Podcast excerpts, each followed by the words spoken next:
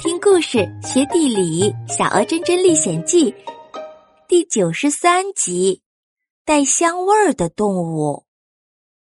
看到小短尾猴难过，小角质又说：“那一群家伙真是可恶，我们经常受他欺负。昨天我还看见小林社也差一点被饿狼抓去了。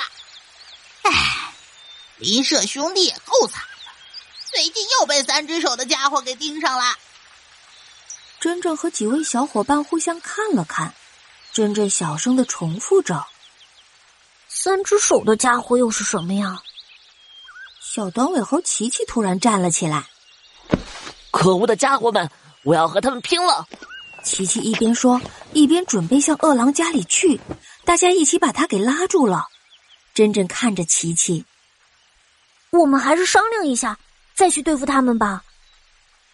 小狗特特也说：“是啊，琪琪，你对这里非常了解，相信我们一定可以想出一个好办法对付那群坏蛋的。”大家正说着呢，突然听见树叶一阵沙沙响，大家立刻警觉起来，躲在了附近的矮树丛里。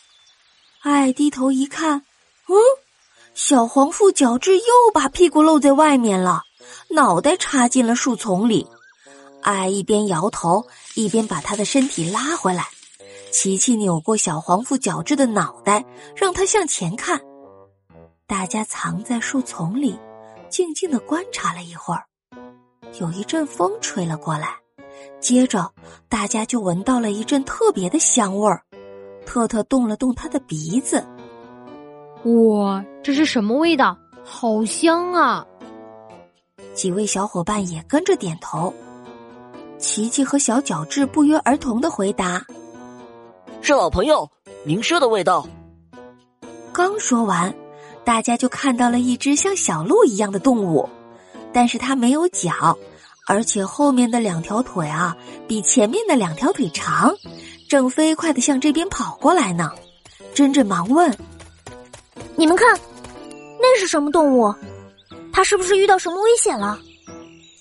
灵社就是他，我们的老朋友，应该是遇到危险了。小短尾猴的话音刚落，飞在枝头的爱就大声的喊着：“不好，后面还有两只狼追过来了，怎么办？”特特唠唠叨叨的毛病又犯了，快想想办法！珍珍，大家都快想想办法呀！小短尾猴琪琪是个急脾气。他一甩胳膊，我去和他们拼了！大家赶紧把他给按住了。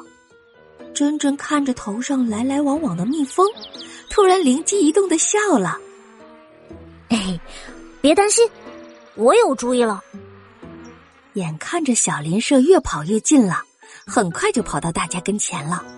爱飞上前把他给拦住了，而琪琪一把就把小林社拉进了树丛里。